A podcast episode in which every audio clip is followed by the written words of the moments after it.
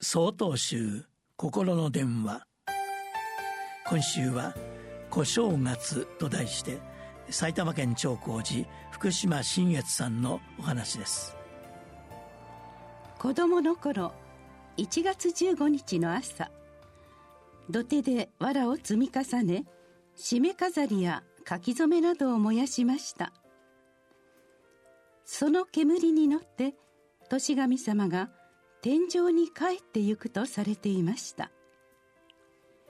そして小豆がゆを食べ無病息災を祈りました。今日そのような行事は少なくなってしまいましたが小正月といって懐かしい思い出です。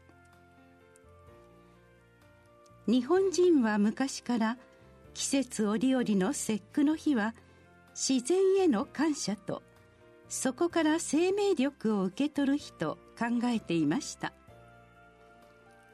地方にはさまざまな行事が今なお存在しており科学文明が進んでいる中で五穀豊穣や無病息災がいろいろな形で慣習として受け継がれています。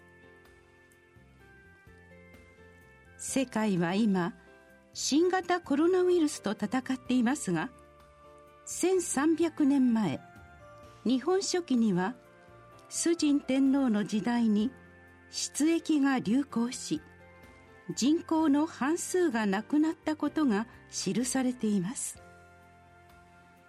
そこには予防として手足顔口など体の一部を水で洗うことや日常的な行為を控え汚れを避けること。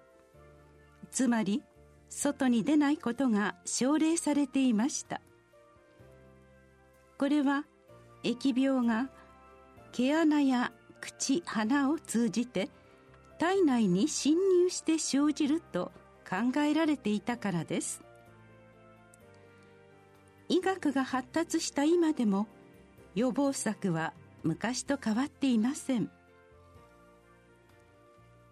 この世にあるものは片時も止まることなく移り変わる無常なものです。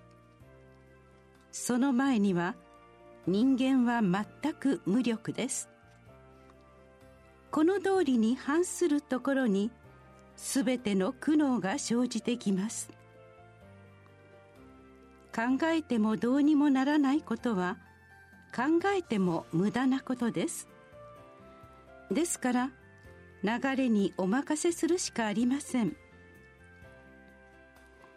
自粛生活を余儀なくされましたが当たり前の日常がいかにありがたいことか改めて痛感した次第です。年の初めに際して改めて自然への感謝と当たり前の日常に戻るよう新型コロナウイルス感染症の収束を願うものです。